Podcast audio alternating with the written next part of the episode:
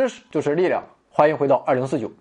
我们每天啊都离不开各种纸，吃饭要用餐巾纸，写字要用到书写纸，打印会用到打印纸，上厕所那是更离不开卫生纸。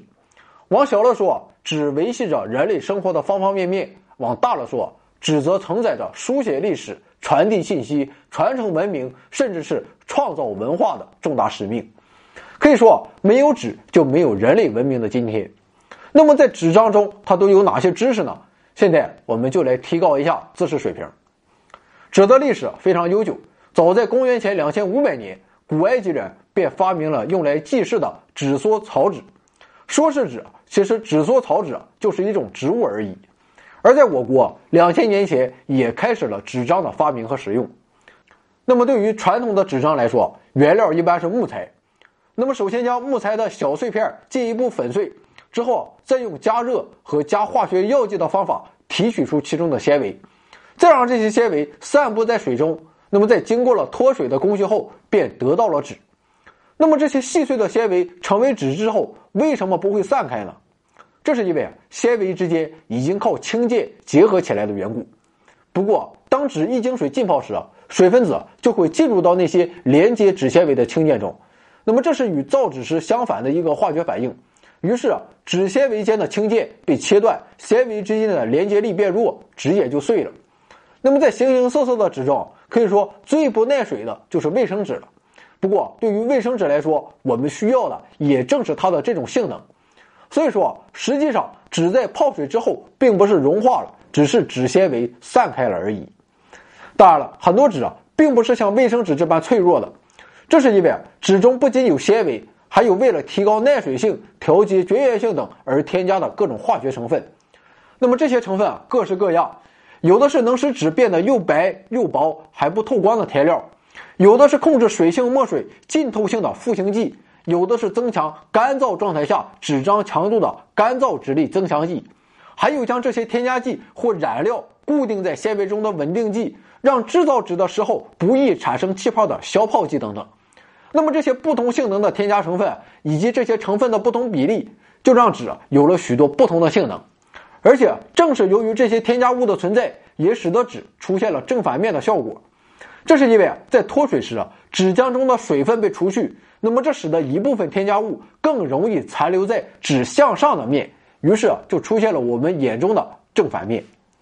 那么接下来我们就看看生活中常见的一些纸，看看这些纸都有哪些鲜为人知的知识水平可以提高。首先要说的这种纸是铜板纸，那么一般的纸类表面都有很多纤维，如果你放大了看。就会发现纸的表面像乱草一样凹凸不平，那么这样的纸是很难印刷出清晰亮丽的照片的。但是铜版纸就不一样了，大部分杂志、年历、海报、说明书等使用的也都是铜版纸。那么在生产铜版纸时，不仅要在纸浆中加入各种添加物啊，还有一道工序，这就是涂布。所以啊，铜版纸也被称作涂布纸。那么所谓的涂布，就是在纸的表面涂上高岭土或碳酸钙以及一些粘合剂。这些涂料的粒径一般在零点五到五微米左右。那么干燥后，经过压光处理，就可以满足高档精细印刷的要求了。当然了，涂布层的厚度会因印刷用纸的目的不同而不同。有的铜版纸厚达零点一毫米，那么在这种纸的两面各有十五微米厚的涂布层，占据了纸张厚度相当大的一部分。另外，涂布层的表面不仅是要求光滑平整这么简单，有的时候为了使印刷出来的图像更加光泽漂亮，还需要一些其他的涂物。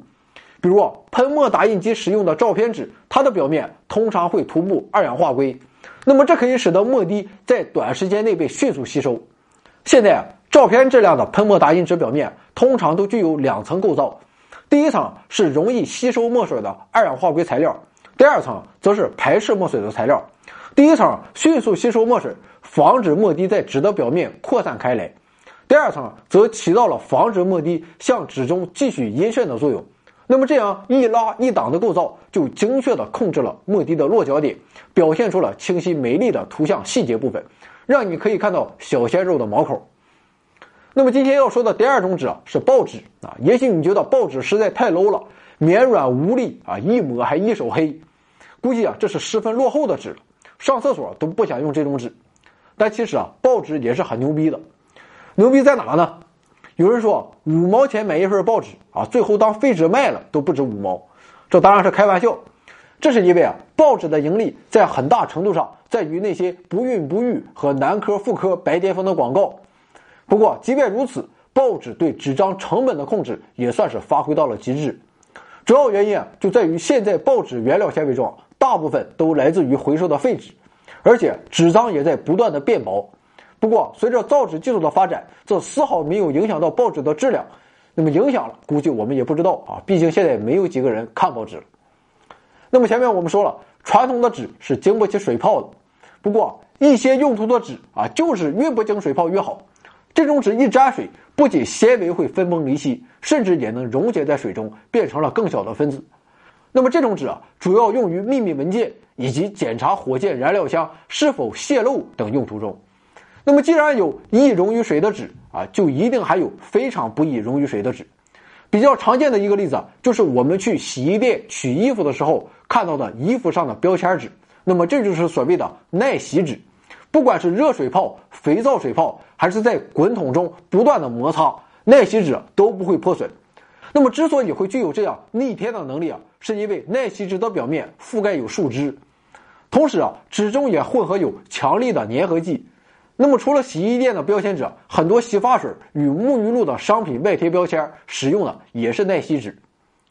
水火无情，有不怕水的纸，那么有没有不怕火的纸呢？当然也有，这就是耐火纸，主要用于壁纸与耐火拉门。耐火纸是在纸纤维中添加了适量的氢氧化铝，当氢氧化铝被加热到二百到三百摄氏度时，会发生脱水反应，分解为氧化铝和水。那么这样一来，由于水对热量的吸收，就阻止了火焰扩燃的速度。近些年还出现了一种可以净化空气的纸。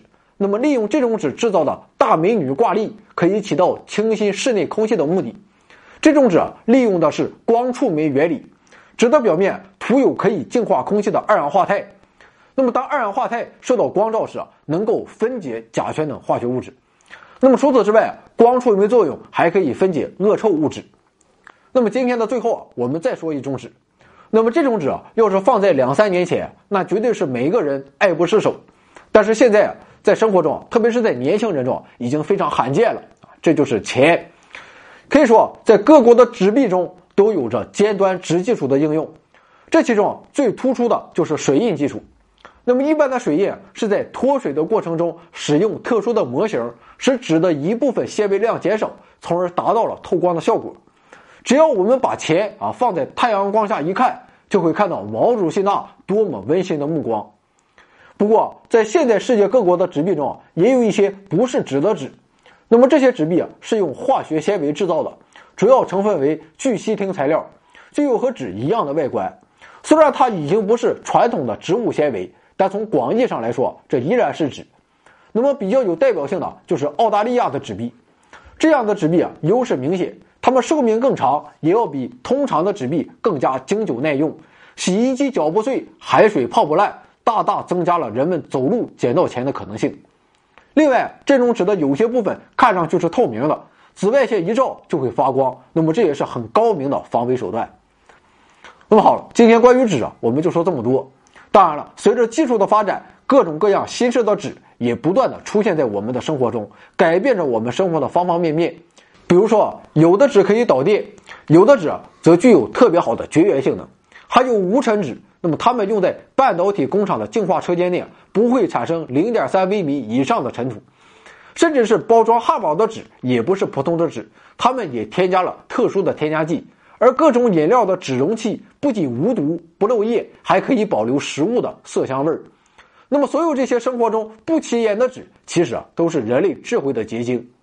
可以说。纸早已经不再单纯的用来记录信息，它渗透到了我们生活的各个方面。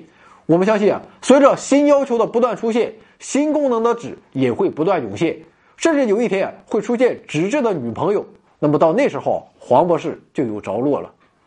如果你想阅读二零四九节目文本，或是与主播更多互动，获取更多福利，您可以下载知识星球 APP，搜索“回到二零四九”。或者在微信订阅号中回复“知识星球”，知识星球每天更新，在这里啊，我们满足你更多。